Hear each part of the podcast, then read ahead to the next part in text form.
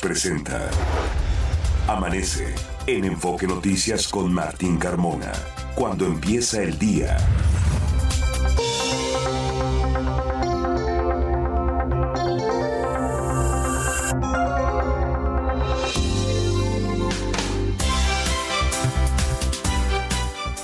Hola, ¿qué tal? Muy buenos días, me da mucho gusto saludarlo. Ya son las 6 de la mañana con dos minutos de este jueves 14 de septiembre.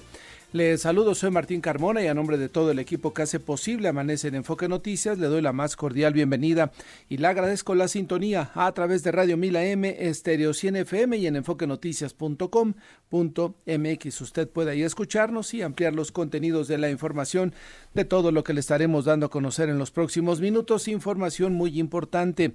Es el día 257, restan 108 días para que se termine este venturoso y a la vez exitoso 2023 y estamos en la recta final de la semana número 37.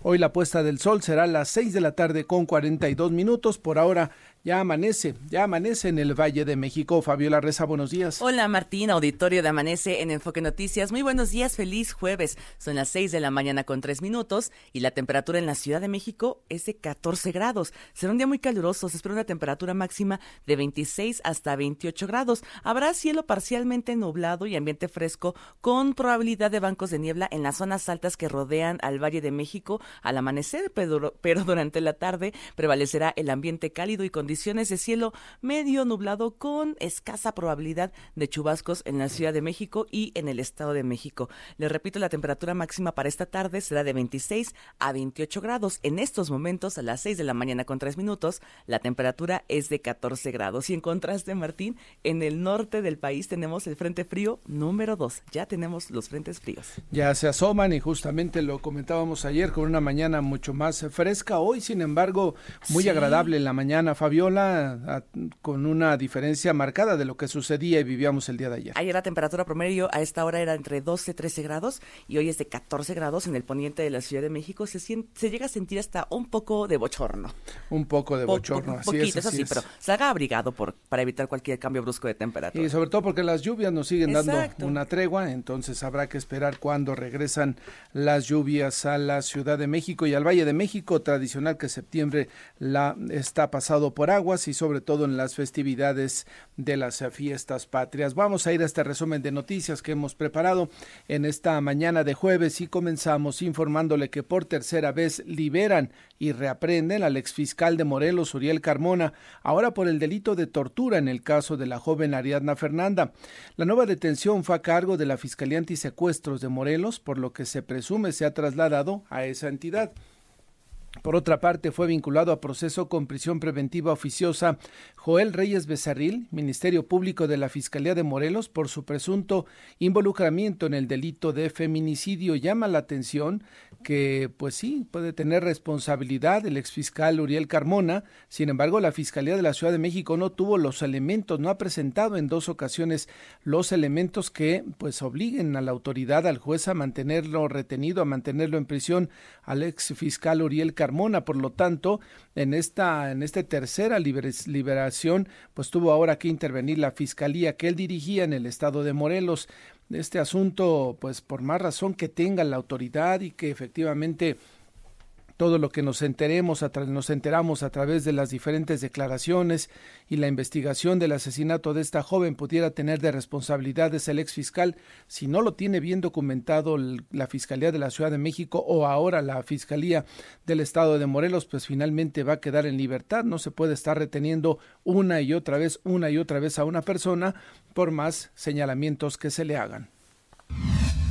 Delfina Gómez rendirá protesta este jueves como gobernadora del Estado de México ante el Congreso local, la ceremonia a la que se espera que asista el presidente Andrés Manuel López Obrador. Ayer la mandataria electa presentó al equipo que la acompañará durante su gestión. Destacan Horacio Duarte como secretario de Gobierno e Higinio Martínez como jefe de gabinete. Hoy tengo el honor de representarles a un valioso equipo que me acompañará en esta misión histórica, que es la de transformar nuestro Estado en un lugar de paz, de bienestar, de desarrollo, pero sobre todo de dignidad para el pueblo mexiquense. Aunque hoy será la toma de protesta, el cambio de administración se formalizará el sábado, por lo que Alfredo del Mazo encabezará mañana su última ceremonia de grito de independencia, cerrando así su sexenio. Y la alcaldía Miguel Hidalgo confirmó que la casa de la senadora del Partido Acción Nacional, Xochil Gálvez, ubicada en la colonia Reforma Social, no cuenta con autorización de uso y ocupación, pero precisó que ello no amerita su demolición, como sugirió Morena, y que solo se aplicaría una multa al constructor y al director responsable de obra. Al respecto, Mauricio Tabe, titular de la demarcación, afirmó que el inmueble se construyó y se adquirió durante la gestión del morenista Víctor Hugo Romo, cuestionó que no denunciara el en el, tema. En su momento escuchamos a Mauricio Tabe. Esa casa que él denuncia se construyó durante su administración y la operación de compraventa también fue realizada durante la administración que él gobernó. Es puro cuento. Y todo esto se lanza simplemente porque buscan atacar y tapar el desastre que tiene Morena después del enojo de Marcelo Ebrard esa es la realidad. Forma parte de una farsa y de todo un montaje con tal de seguir atacando a Xochitl Gálvez. Le cuento que al respecto Xochitl Gálvez justamente retó al partido Guinda a demoler su casa. Dijo que Morena no haya cómo bajarla de la contienda de cara al proceso electoral del 2004. Escuchemos a la senadora. La verdad es que no encuentran cómo bajarme de la candidatura están muertos del miedo y este miedo se convierte en pavor. Quiero decirles que la casa donde vivo está completamente dentro de la ley y yo lo reto a que me la demuelan. Saben que estamos subiendo en las encuestas, eso los tiene pues muertos del miedo. En los próximos días, el gobernador de Morelos, Cuauhtémoc Blanco, solicitará licencia para buscar la candidatura de Morena a la jefatura de gobierno de la Ciudad de México. Al ser cuestionado sobre su popularidad en la capital del país, dijo que la gente le tiene mucho cariño, sí, como futbolista tal vez, pero no como gobernante. Escuchemos a Cuauhtémoc Blanco. Acuérdate que yo nací ahí, entonces este, la gente me tiene mucho cariño, este, conozco eh, casi todas las delegaciones. Compite contra García Harfuch, ¿es rival fuerte? Creo que todos son fuertes. ¿Se tiro con él? Eh, no, no es tiro, simplemente yo le, yo le he dicho muchas cosas, la gente lo va a decidir. Pero es el favorito de Claudia Sheinbaum, entonces... Pues no sé si va a ser el favorito de Claudia, pero yo creo que los que deciden son la gente, no, no deciden este, otras personas. Y por tercer día consecutivo, trabajadores del Poder Judicial de la Ciudad de México pararon labores para exigir un incremento salarial del 3.5% y el pago de prestaciones. Ya está todo listo para que el presidente López Obrador y el gobernador saliente del Estado de México, Alfredo del Mazo, inauguren mañana un primer tramo del tren interurbano México-Toluca, que abarca 20 kilómetros desde Sinacantepec hasta Lerma y se recorrerá en un tiempo promedio de 16 minutos y la Policía Capitalina arrancó el operativo por las fiestas patrias en el que participan 2.843 elementos con 178 vehículos. Reforzarán el alcoholímetro y harán revisiones aleatorias de mochilas en el Zócalo.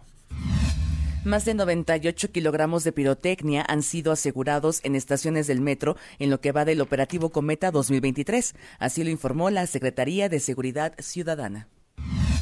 Y ponga usted mucha atención porque por el desfile militar, el Aeropuerto Internacional de la Ciudad de México suspenderá el próximo sábado operaciones, esto desde las 9 de la mañana hasta la 1.30 de la tarde. Desde las 9 de la mañana hasta la 1 de la tarde, 1.30 con, concretamente, estarán suspendidas las actividades de salida y llegada de vuelos al aeropuerto capitalino. En información de la megalópolis, autoridades del Estado de México e Hidalgo lograron la captura de ocho presuntos integrantes del grupo delincuencial autodenominado Los Hijos del Diablo. Están relacionados con extorsiones a transportistas. La Fiscalía de Puebla dio por concluida la investigación del caso de Ernesto Calderón, el joven que fue golpeado por un grupo de personas en la capital del estado. El titular de la dependencia, Gilberto Higuera Bernal, aseguró que ya están tomando las acciones necesarias para ejercer justicia. En Ecatepec, Estado de México, fueron rescatados 85 migrantes centroamericanos, la mayoría venezolanos, que se encontraban en dos viviendas de un fraccionamiento. seis personas fueron detenidas. El desplome de una avioneta dejó un saldo de tres personas muertas en el municipio de Felipe Ángeles, allá en Puebla. La aeronave se dirigía de Veracruz a Laifa. Y el Congreso del Estado de México acordó solicitar al gobierno local la inmediata declaratoria de alerta de género en los 125 municipios de la entidad. Son ya las 6 de la mañana con 12 minutos. Revisamos la vialidad. Ángel Gatica, adelante. Buenos días. Buenos días y revisamos en México se invierte. Fernanda Franco, adelante. Buenos días, Martín, auditorio de Amanece en Enfoque Noticias. Estas son las inversiones más recientes en México. Ethos Asset Management invertirá cerca de 300 millones de pesos en los próximos dos años en México, los cuales serán utilizados en proyectos en sectores de manufactura, textil, automotriz, entre otros. De acuerdo con la Asociación Mexicana de Parques Industriales, el Nearshoring traería inversiones por 1.900 millones de dólares para la construcción de nuevos parques industriales entre 2023 y 2024. Las empresas mexicanas siguen siendo reconocidas en el extranjero, y tal es el caso de Banorte, que fue reconocida como la segunda empresa mexicana más importante, además de ser incluida en la lista de las mejores empresas del mundo 2023 por la revista Time. Martín, auditorio de Amanece en Enfoque Noticias. Hasta aquí la información. Gracias, Fernanda. Son ya las 6 de la mañana con 14 minutos. Momento de ir a una pausa. Le recordamos nuestras vías de comunicación y contacto. Me ubica en la red social de X en arroba Carmona Martín. A nosotros con Enfoque Noticias en X, en Facebook, en Instagram, en YouTube, en TikTok y en threads. Nuestro WhatsApp es el 55 73 60 35 87. Son las 6 de la mañana con 14 minutos. La temperatura en la Ciudad de México 14 grados. Se espera una máxima de hasta 28 grados para esta tarde. Está usted escuchando Amanece en Enfoque Noticias por Stereo 100, 100.1 de FM y Radio 1000 AM. Regresamos con Martín Carmona.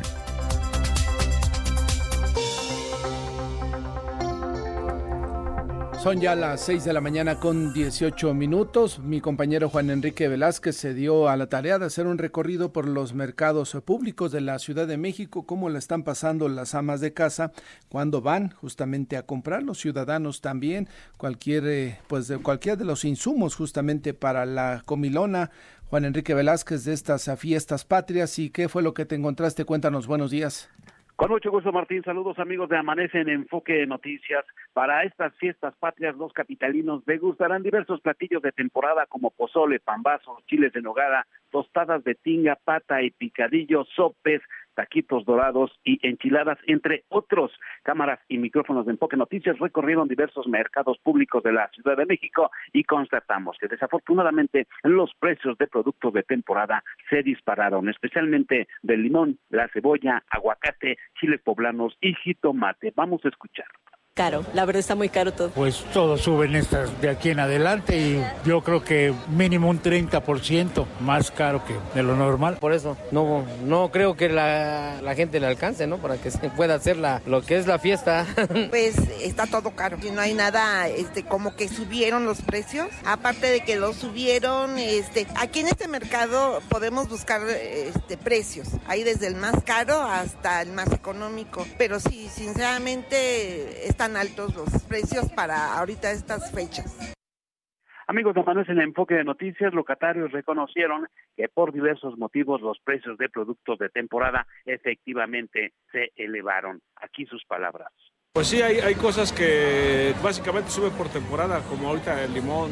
Entonces la gente sí, sí se impacta un poco, pero pues es necesario. Pues están un poco elevados ahorita por la, se acerca las fiestas patrias y pues está un poco elevado. Pero pues también por la demanda, ¿no? Pues que entra muy poco y tantos problemas que hay en el campo, pues por eso llega un poco, el producto un poco más caro. Y pues cuando está muy caro, pues la verdad la, no sé, que la gente pues se le hace muy caro y no, no le alcanza más bien, ¿no? Amigos de Enfoque Noticias, pese a ello, jefes de familia y amas de casa se las arreglarán. Se esposarán a más de la cuenta para comer y cenar en familia para festejar las precisamente fiestas patrias. Escuchemos. Pues voy a hacer un pozole y unas tostadas de pata y de ting. No mucho, pero pues algo que nos alcance para todos. Como todos los años, algunos consumidores también recorrieron Tianguis en busca de los mejores precios en productos de temporada. Martín, amigos de Amanece en Enfoque Noticias, el reporte. Y si se ve gente en los mercados, Juan Enrique, se ve afluencia, hay que algunas amas de casa que han comentado y, lo hemos eh, percibido también a través de redes sociales que si antes hacían o preparaban tres o cuatro platillos, pues en esta ocasión serán tres o dos, dependiendo el ingreso que se tengan.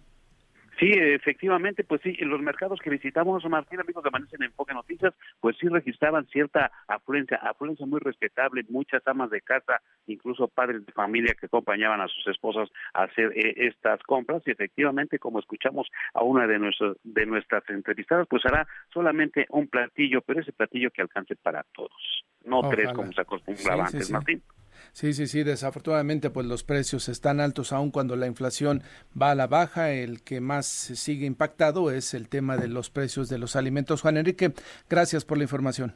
Muy buenos días, Martín. Saludos, buenos días. Y la Cámara de Comercio de la Ciudad de México consideró que las ventas durante estas fiestas patrias podrían incrementarse un 28%.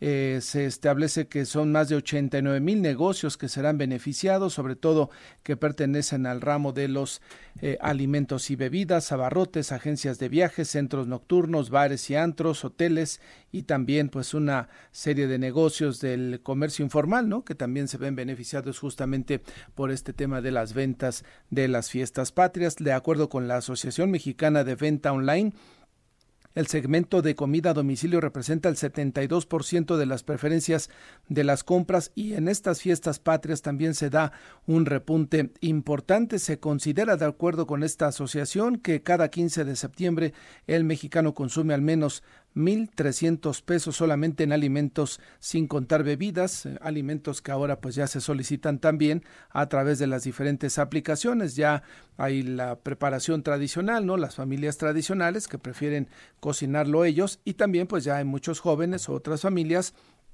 que prefieren utilizar también el servicio de eh, solicitar el alimento o las eh, o sí justamente los platillos hasta el domicilio ya preparado así es que hay mercado para todos. Son ya las seis de la mañana con 23 minutos y vamos ahora con mi compañera Natalia Estrada. Nos tiene, pues, cuál será el operativo, Natalia, que ya se siente, se está aplicando en la Ciudad de México por las eh, fiestas patrias. Adelante, buenos días. Gracias, Martín. Un saludo para ti y el auditorio de Amanece en Enfoque Noticias. Pues con motivo de estas fiestas patrias, la Secretaría de Seguridad Ciudadana anunció el arranque del operativo policial durante los días 15 y 16 de septiembre, en el que van a participar más de 2.000 elementos eh, policíacos con 178 vehículos. En conferencia de prensa, el jefe de la Policía Capitalina, Pablo Vázquez, apuntó que se llevarán a cabo acciones de vigilancia en los alrededores de la plancha del Zócalo Capitalino. Vamos a escuchar.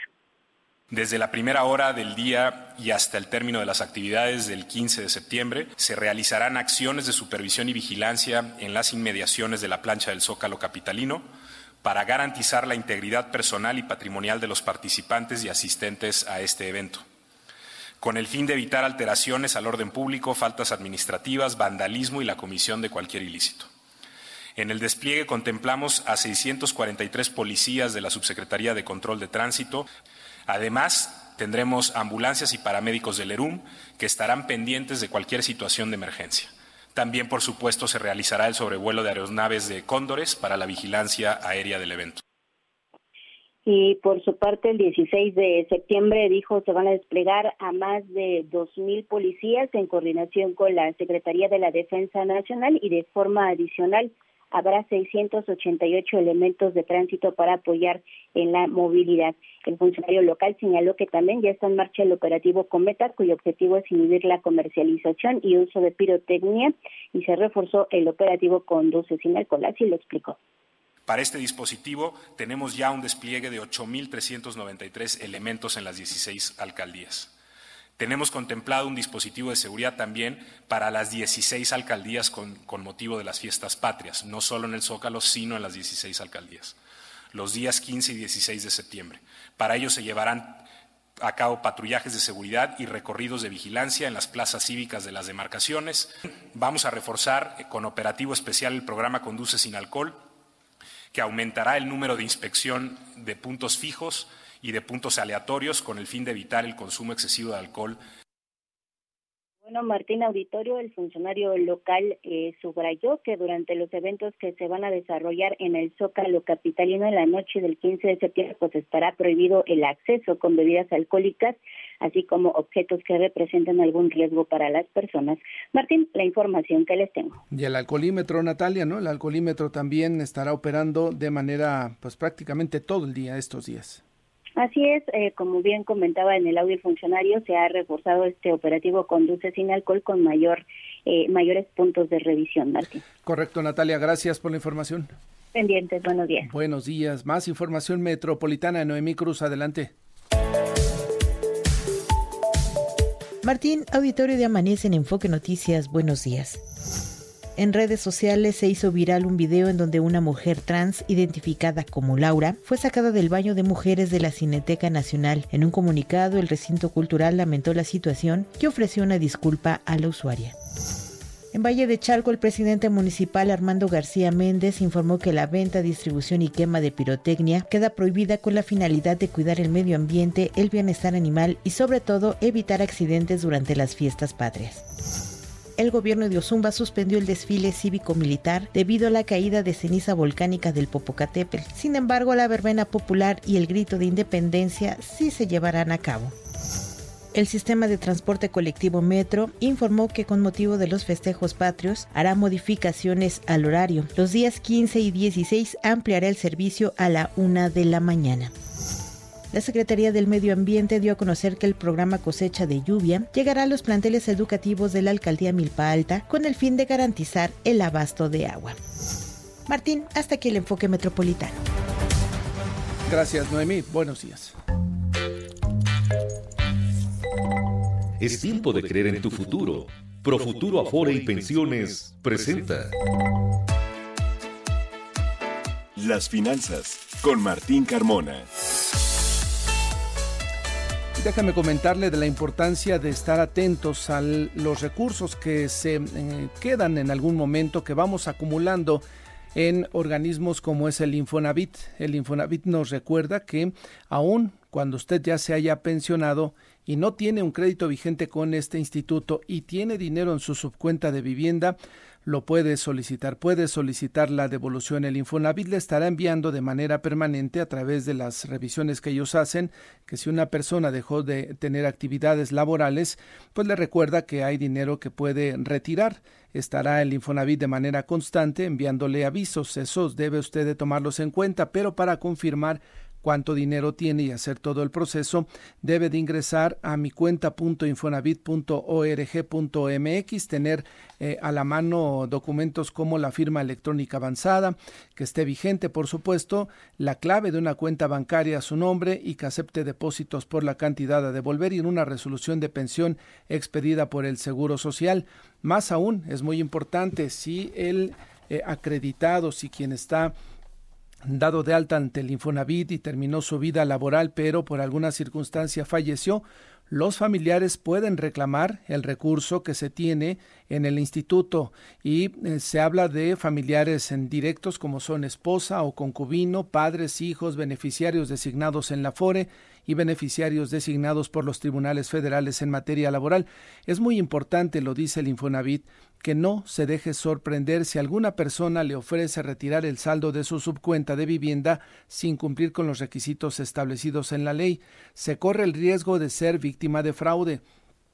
Así que no entregue su información y vigile el patrimonio descargando el resumen de movimientos desde mi cuenta Infonavit, que es el portal del Instituto de Vivienda. Esto es muy importante porque hay quien se acerca, aun cuando están em, laborando todavía, que tienen un trabajo y le dicen yo puedo darte, eh, obtener el dinero que tienes, el recurso que está en el Infonavit, si no lo vas a ejercer, pero me das el 30 o el 40% y esto pues no necesariamente puede ser algo correcto, puede usted o le van a pedir el dinero por anticipado ya a la vuelta de la esquina se van a desaparecer. Entonces, cuide su patrimonio, se puede solicitar el recurso aun cuando ya se haya pensionado. Todo el recurso que tiene en el Infonavit se lo van a devolver sin ningún problema, siempre y cuando cumpla con los requisitos. Hola, soy tu yo del futuro. Te va a encantar nuestra casa de fin de semana. Escucha. Así suena un retiro tranquilo después de una vida de trabajo y ahorro en Profuturo. Entonces no dejes de ahorrar. Yo sé lo que te digo. Es tiempo de creer en tu futuro. Profuturo, Afore y Pensiones. Son ya las 6 de la mañana con 31 minutos. Hubo ya la presentación del gabinete que habrá de acompañar a la gobernadora Delfina Gómez a partir del próximo fin de semana en el Estado de México. Eh, te escuchamos, Gloria Aguilar, con la información. Gracias, Martín. Saludos, saludos al auditorio de Enfoque Noticias. Para comentarles que la tarde de este, de este miércoles, la gobernadora electa del Estado de México, Delfina Gómez Álvarez, presentó una parte de lo que será el gabinete que inicia este tramo de gobierno, afirmando que se trata de personas que han demostrado su capacidad de compromiso con el Estado de México y la cuarta transformación. En este marco y previo a la toma de protesta que tendrá lugar la tarde de este jueves, la maestra Delfina Gómez también presentó la imagen institucional que será la base, dijo, de la administración 2023-2029 la mujer que por primera vez gobernará el Estado de México, pero que además lo hace por un partido de oposición al PRI que duró 93 años en el poder, señaló que con este grupo de hombres y mujeres tiene la misión histórica de transformar la entidad más poblada del país en un estado de paz, bienestar y desarrollo pero sobre todo dijo de dignidad para el pueblo mexiquense. Por ello, luego de presentar la imagen institucional, nombró a quienes se integran a su gabinete, a los que solicitó se subieran al estrado para que la gente los conozca y sepa quiénes la acompañan en este gobierno. En la Secretaría General de Gobierno estará Horacio Duarte Olivares, quien fue su coordinador de campaña y coordinador del equipo de transición. El doctor Higinio Martínez Miranda lo nombró como jefe de gabinete y asuntos especiales de la gubernatura, a quien se le identifica por iniciar en la vida política a Delfina Gómez, quien fue presidenta municipal, diputada federal, senadora y hoy gobernadora de la entidad. En la Secretaría de Seguridad nombró a Andrés, eh, Andrés Andrade Telles, en quien trabajó en el, Centro Nacional de Inteligencia de la Secretaría de en la Secretaría de Salud quedará Macarena Montoyo Olvera eh, que es médico cirujano con maestría de gestión de salud y doctorado de alta dirección de la Secretaría del, eh, la Secretaría del Trabajo quedará Norberto Morales Poblete, quien se desempeñaba como coordinador en el Estado de México del Partido del Trabajo. En la Secretaría de Ciencia, Tecnología y Educación se designó a Miguel Ángel Hernández Espejel, quien fuera director de Educación del Ayuntamiento de Texcoco y que estuvo también con ella en la Secretaría de Educación. En la Secretaría del Bienestar se nombró a Juan Carlos González Romero, quien se desempeñará como delegado de programas del bienestar en la entidad mexiquense. En la Secretaría del Campo eh, quedará María Eugenia Rojano Valdés, investigadora de la Universidad Autónoma de Chapingo. En la Secretaría de Desarrollo Económico se designó a Laura González Hernández, expresidente del Consejo Coordinador Empresarial. En la de Turismo estará Nayeli Carrasco Godínez, exdiputada con licencia. La Contraloría nombró a Hilda Salazar Gil, quien ocupaba la Consejería Jurídica del Ayuntamiento de Texcoco. La Secretaría del Medio Ambiente y Desarrollo Sostenible estará a cargo de Aleli Rubio Arronis, quien se desempeñará como se desempeñaba como representante del Instituto Electoral en el Estado de México y la nueva secretaria el nuevo secretario del Agua pues queda Pedro Moctezuma Barragán. La Secretaría de las Mujeres estará bajo la titularidad de Mónica Chávez, quien ocupaba esta misma cartera en el Comité de Morena. El diputado con licencia Daniel Cibaja estará en la Secretaría de Movilidad y Jesús George Zambrano será el responsable de la Consejería Jurídica, quien se desempeñaba eh, como excontralor del INE. Y bueno, les comento que este gabinete integrado por ocho mujeres y siete hombres eh, más bien por nueve hombres y siete mujeres, así como eh, en, este, caso con Higinio Martínez Miranda, que quedará como jefe de este gabinete, pues se integrará de manera eh, inmediata al tomar posesión la, la, gobernadora del Estado de México. Por cierto, el día de hoy se espera que a las cinco de la tarde en el Congreso mexiquense Delfina Gómez y parte de su gabinete pues también tomen protesta. Hay algunas otras carteras aún pendientes eh, sobre estos nombramientos, pero también escuchemos lo que comentó Delfina Gómez eh, al presentar su gabinete. Cada uno de los miembros de este equipo ha demostrado tener las cualidades necesarias para estar aquí junto a una servidora y que tiene no solamente la preparación y la experiencia necesaria, sino que para mí es lo más importante el demostrar la fuerza moral indispensable para el desempeño de sus funciones. Con cada uno de ellos y ellas reafirmaremos los compromisos adquiridos con el pueblo mexiquense, que es el de gobernar con transparencia y sin corrupción, el promover un gobierno del pueblo y para el pueblo pues así Delfina Gómez hizo la presentación de su gabinete y vamos a esperar la toma de protesta que será este día y posterior a ello eh, el día de el día 16 de septiembre será la toma de posesión de la gobernadora electa por el Estado de México. Hoy formalmente ante el Congreso. ¿no? Mañana el, presidente López Obrador y el gobernador saliente inauguran la primera parte del tren en México-Toluca y posteriormente ya el 16 de septiembre estaría tomando, o estaría, sí, ya digamos, tomando las riendas formales del gobierno del Estado de México. Así es, Martín, así en ese orden prácticamente. Correcto. Bueno, pues estaremos atentos a todo lo que suceda. Gloria, gracias por la información.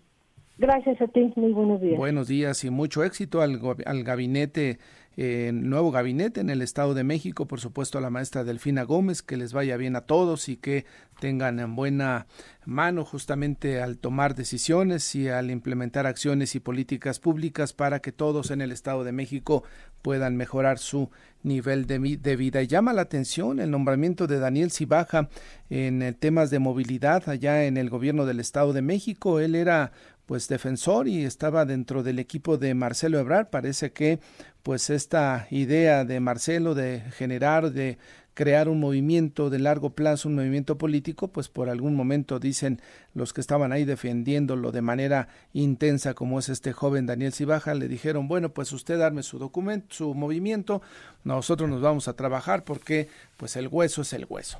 Seis de la mañana con treinta y ocho minutos, pausa. Ah, no, vamos con eh, mi compañero Héctor Raúl González, corresponsal allá en Morelos. Adelante Héctor, buenos días.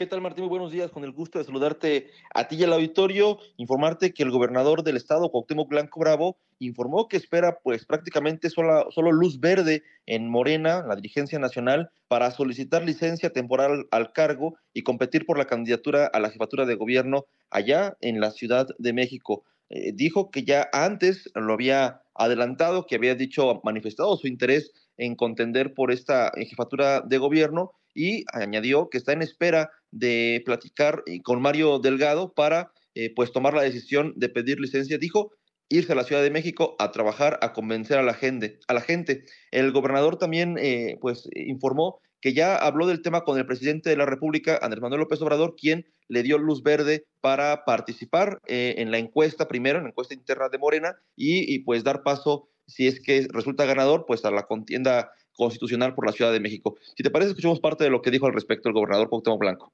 Eh, sí, me quieren allá en la Cuauhtémoc, ¿no? pero no. Este mes sería cuando podría pedir licencia, gobernador. Este mes. Como, como, te digo, este, vamos a esperarnos, vamos a esperarnos, este, vamos a ver qué, qué es lo que comenta Mario Delgado. Y si es así, pues esperarnos este, a tomar la decisión de poder pedir licencia a la Ciudad de México a trabajar, a comenzar a la gente. Pero no se achican ninguno de los aspirantes. No, ¿qué me voy a achicar? Si no, no, les no me achicaba con los alemanes ni con los italianos, menos con los aspirantes.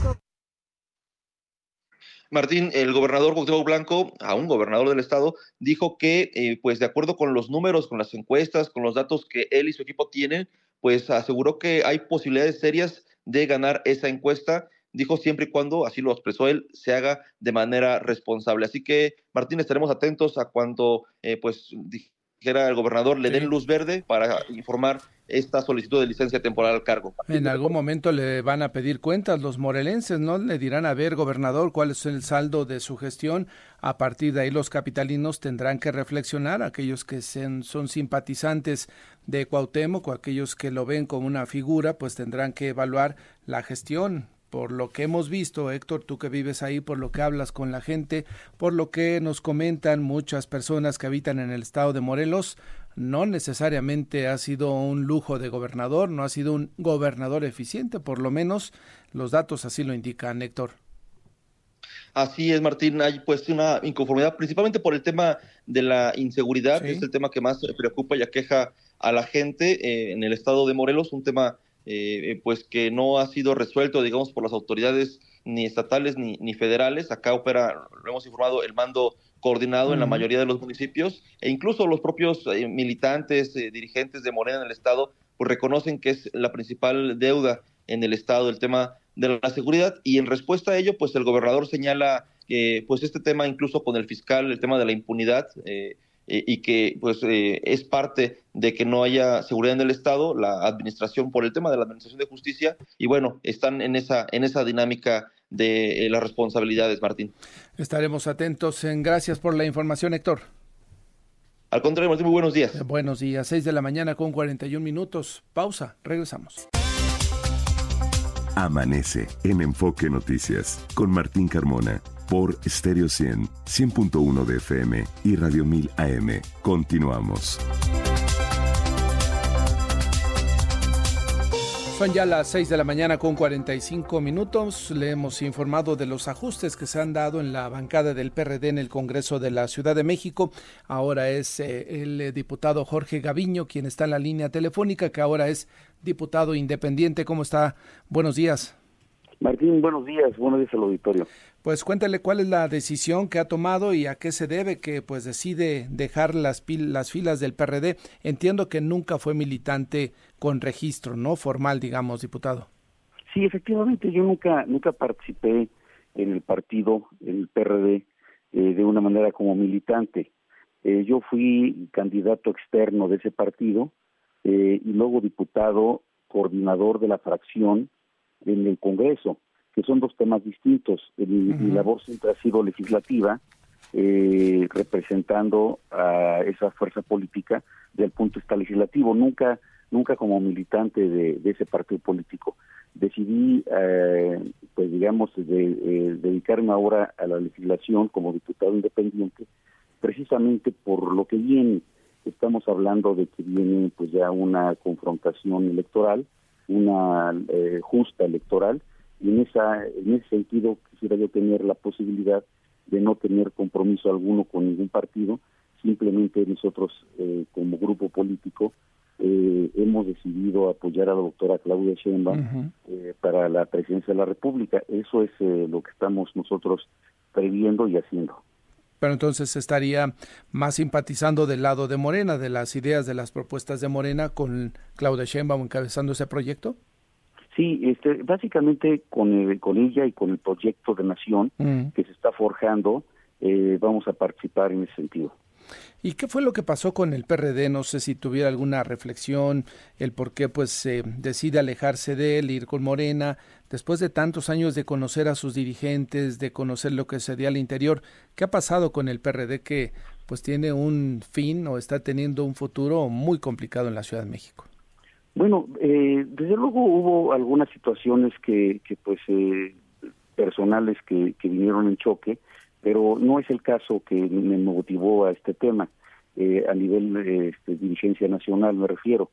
Eh, lo que lo que me motiva a mi separación es eh, el aspecto dicotómico que va a venir en los próximos días, es decir, dos proyectos de nación que se confrontan, PRI, PAN, PRD, que van hacia la derecha, lamentablemente así va a ser, eh, una, un personaje como, como el señor, yo le digo Probafoa, como es el señor Gurría, mm. este que, que hace eh, pues eh, que todos los mexicanas y mexicanos durante años tengamos que pagar una deuda, es el que está haciendo el proyecto de nación.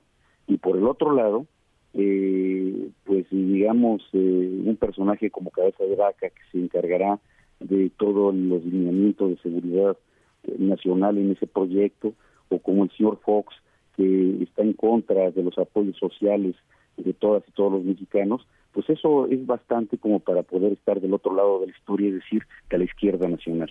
Ok, ok. ¿Y em, aspiraría a alguna reelección, algún puesto en el gobierno federal o local? ¿Alguna aspiración tiene después de que termine esta gestión en el Congreso, diputado? Bueno, desde luego nosotros estamos listos para, para servir, eh, al, eh, estar en el servicio público en cualquier posición, pero no estoy buscando una posición personal. Yo lo que estoy buscando en este momento es coadyuvar en el proyecto de Nación de la Izquierda. Ahí vamos a estar.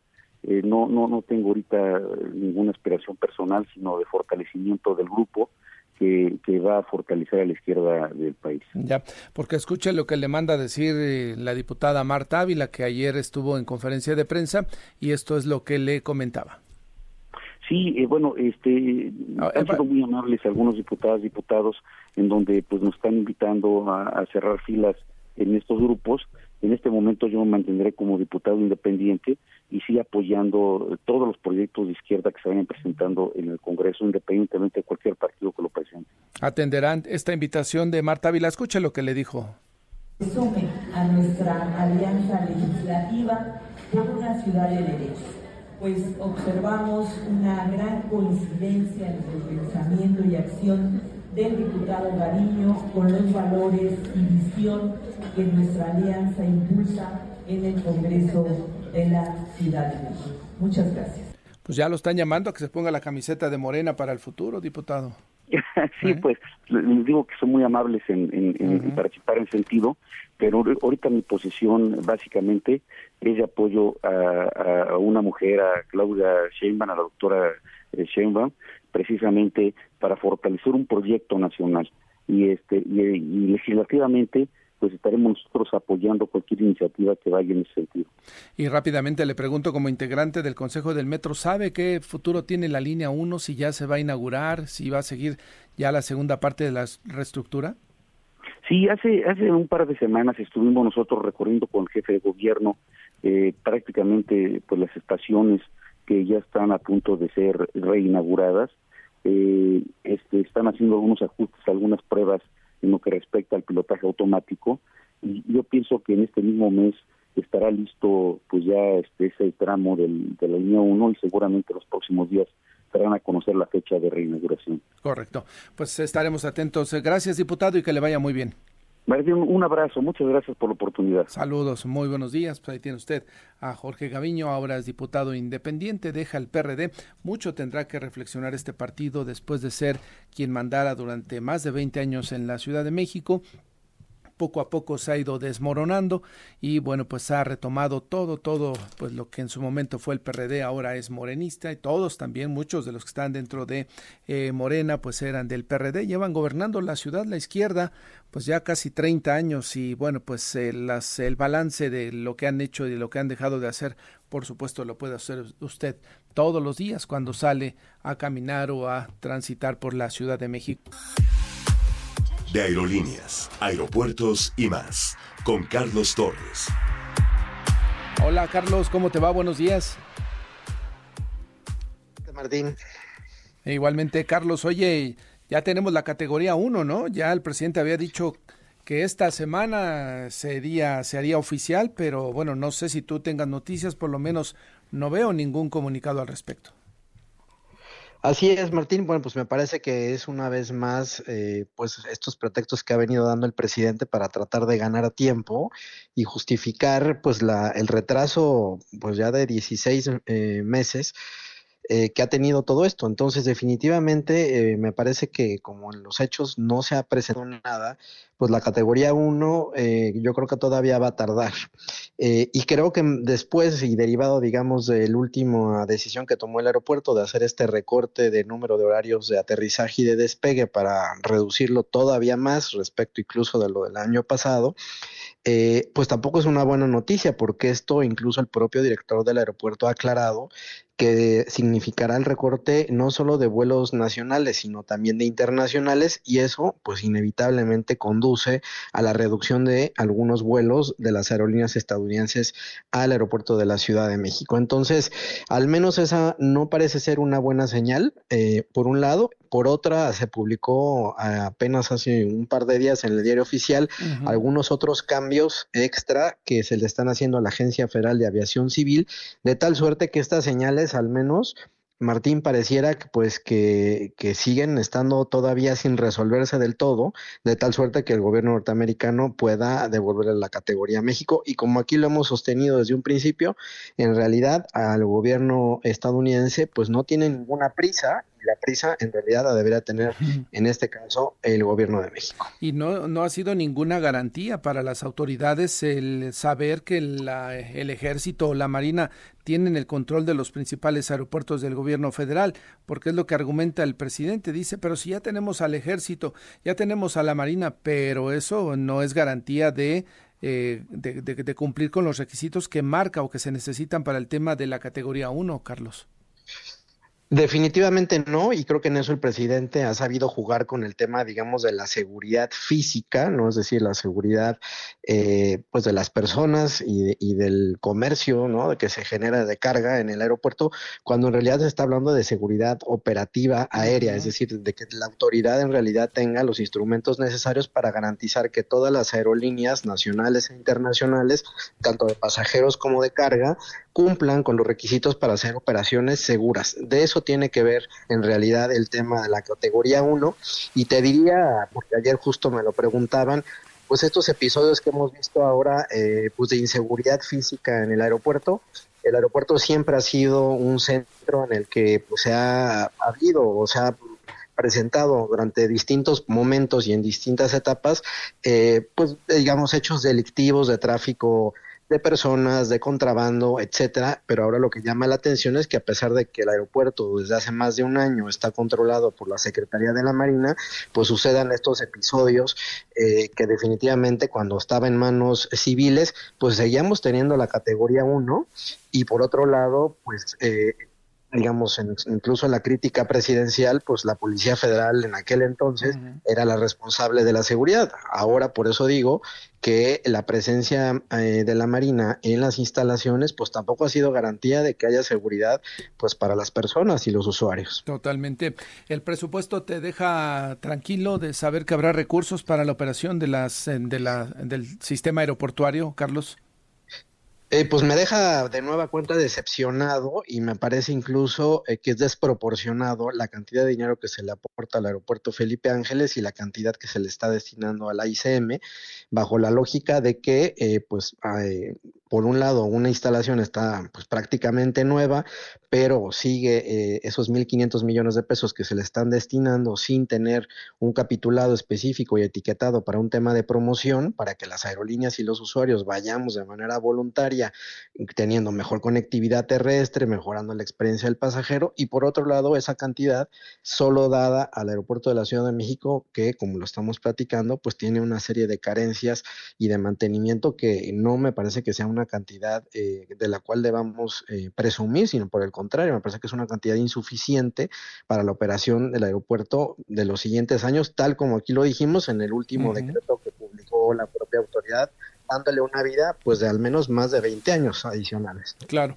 y además se supone que ahí se iba a revisar si se iba a canalizar recursos para la modernización de los equipos y para seguir con la capacitación del personal, por ejemplo, de los controladores, ¿no? Que muchos ha cuestionado ese tema. Que es eso, exacto, ese es justo otro tema, el que tiene que ver, digamos, con la capacitación, entrenamiento permanente de todo, del todo el personal que da el servicio eh, del espacio de aeronavegación, por un lado, y eh, también, por supuesto, del propio entrenamiento de las autoridades eh, aeroportuarias y de la propia Agencia Federal de Aviación. Entonces, creo que de nueva cuenta vuelve a quedar corto el presupuesto, como desde que empezó esta administración, lo cual pues lamentablemente me, me, hace pensar que es un tema que vamos a terminar arrastrando a la siguiente administración y pues veremos, y, digo con escepticismo incluso, si eh, pues los próximos eh, candidatos, el oficial, la oficial o la oposición, tiene alguna propuesta para mejorar y salir adelante de esta situación en la que nos encontramos. ¿no? Pues seguiremos revisando, Carlos, el presupuesto y cómo va a evolucionar y a ver si en algún momento llega a la categoría 1. Gracias por el comentario, Carlos. También un abrazo, Martín. Saludos. Muchas gracias. Saludos y buenos días. Fabiola, ¿terminamos? La temperatura en la Ciudad de México es de 14 grados. Y ya viene Mario González con más información. Gracias por su atención. Buenos días.